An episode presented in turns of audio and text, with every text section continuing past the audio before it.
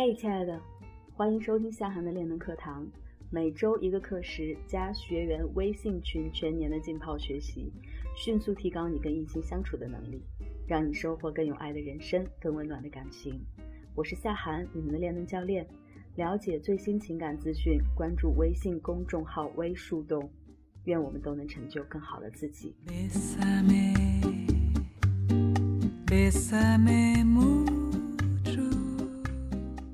上期呢，我们分享了怎样通过原生家庭预知对方的爱情模型。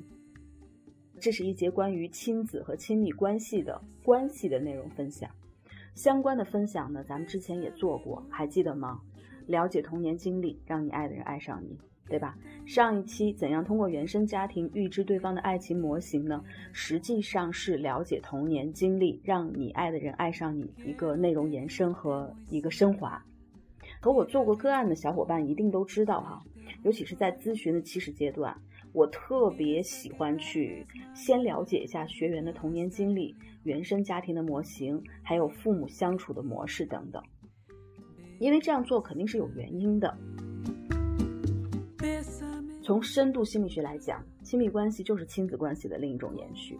这话我说了不止一次了，而且哈，的确是有科学实证研究表明，早期的人际关系经验的确会影响个体后来的人际关系的发展和轨迹。比方说。有些人在婴儿时期，他只要饥饿、尿床了，或者说受到惊吓了而哭闹的时候，慈爱的抚育者呢，总是能如约而至，给这个小宝宝很及时的、细心的照顾和呵护。那么这些小婴儿呢，他就能很舒心的去依赖他人，觉得别人是可靠的，世界是安全的，而且能从别人那里获得安全和友善。等这些小婴儿长大以后呢，他们在人际关系，尤其是亲密关系当中的表现，也常常是可以和人快乐的交往，很容易就发展出轻松愉快的人际关系。他对于关系或者对于情感不会过分的焦虑或者疑虑，他也比较容易去相信对方，给予信任。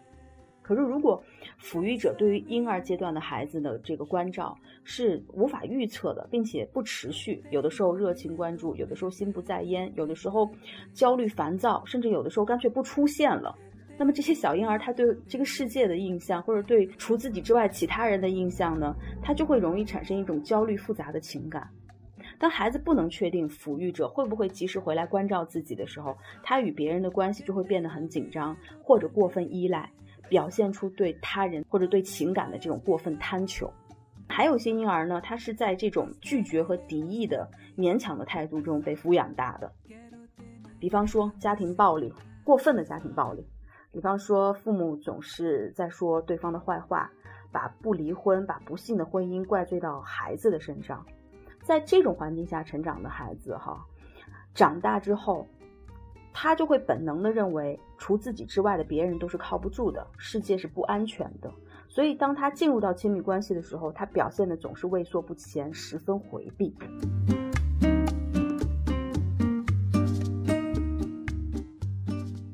第三种呢，安全型，他会觉着我也行，你也行，世界是充满希望的，所有的坏事都有着变好的转机。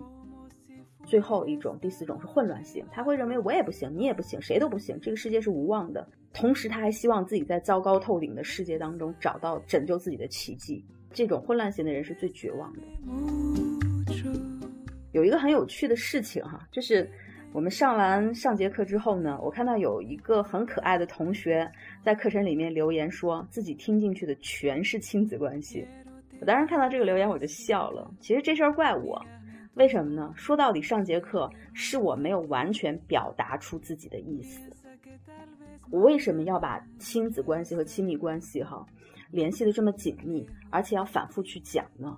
我为什么要专门讲依附关系呢？实际上，上节课哈我也跟大家说了，我希望首先你要跟你的伴侣，同时也是你的对手和解。如果说是你不能去跟他和解的话，可能你们一直会在煎熬的关系当中。啊，你不论是面对任何一个异性，你可能都会觉得很艰难。每个人在爱情之初呢，都希望找到一个可以无条件爱自己、接纳自己的人。而且我们在情感当中受到的绝大多数的伤，从本质上讲，都是来自于不断的去平衡和融合你的想法和现实之间的距离造成的。在亲密关系当中啊，当你潜意识觉得你想要的所有待遇只有你自己想要的时候，你就会难免碰壁、受伤，甚至被抛弃。只有当你真正的发展出了对亲密关系的双向理解，就是你知道你想要的，对方也同样想要；你知道你受伤的这样的行为也同样会给对方造成伤害的时候，当你开始真正发展出了对亲密关系的双向理解，你才能够真正的开始建筑亲密关系。了解一个人的童年经历和他的依恋模式，是最有助于你去理解对方的那些，也许本不被你理解或者本不被你认同的行为和表现。这个时候，你不仅能够真正的和对方和解，同时你也能够找到最正确的应对策略，来让你们关系变得更好。比方说啊，假如你的男朋友特别的粘人，没事儿还喜欢翻你的手机看，爱吃醋，甚至还有点妈宝，等等。当你不了解他的依恋模式的时候，你可能会觉得他挺烦人的，无理取闹，没有主见，太软弱。可是，当你知道他是焦虑型的依恋模式的时候，如果你爱他，你首先会同情他有一个并不自由，或者被过分的禁锢，或者被过分的呵护的童年。那么这时候，你就能够理解他的不安全感是来自于自我信心的一种缺失。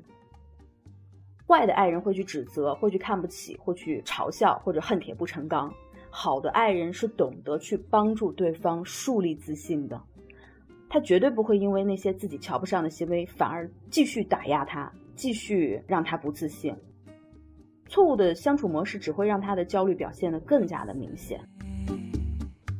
再比方说哈，如果你的男朋友很独立、有主见、有责任感，可是你们俩一有矛盾他就冷战，有事儿也不愿意说出来，总是藏在心里头。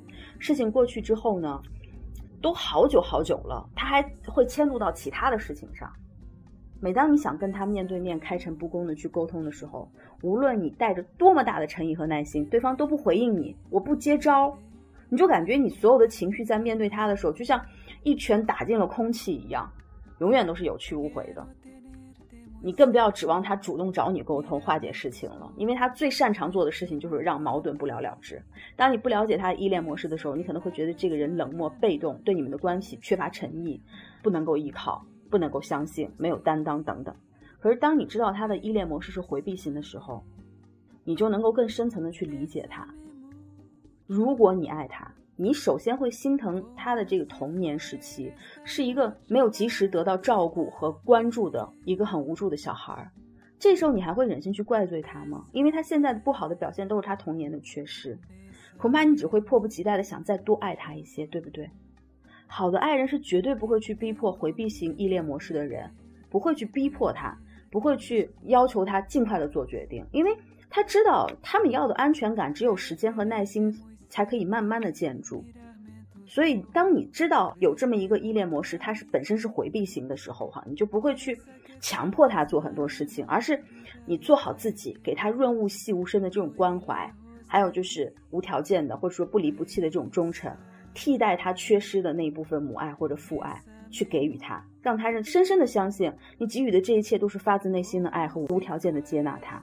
那么慢慢的，这个人他就会向你打开心扉。而且哈，回避型的人他也同样是需要亲密关系的。他为什么回避？就是因为他们太渴望了，特别希望的东西又成为他的短板，亲密关系又能真正的伤害到他，所以他很谨慎。而这种人一旦向你敞开了心扉，哈。你就会变得在他的世界里独一无二。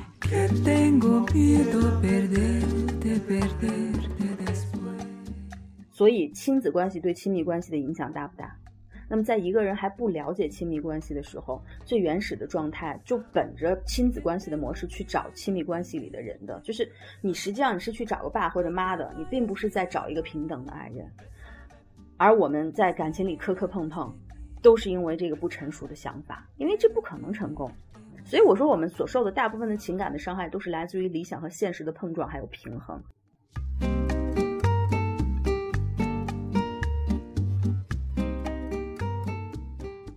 OK 了，内容回顾呢就到此为止了。如果前两节课是教你怎么去理解别人的。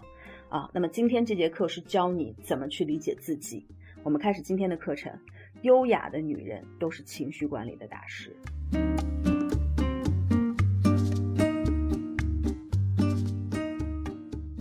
说到情绪管理啊，我们首先要明白到底什么是情绪。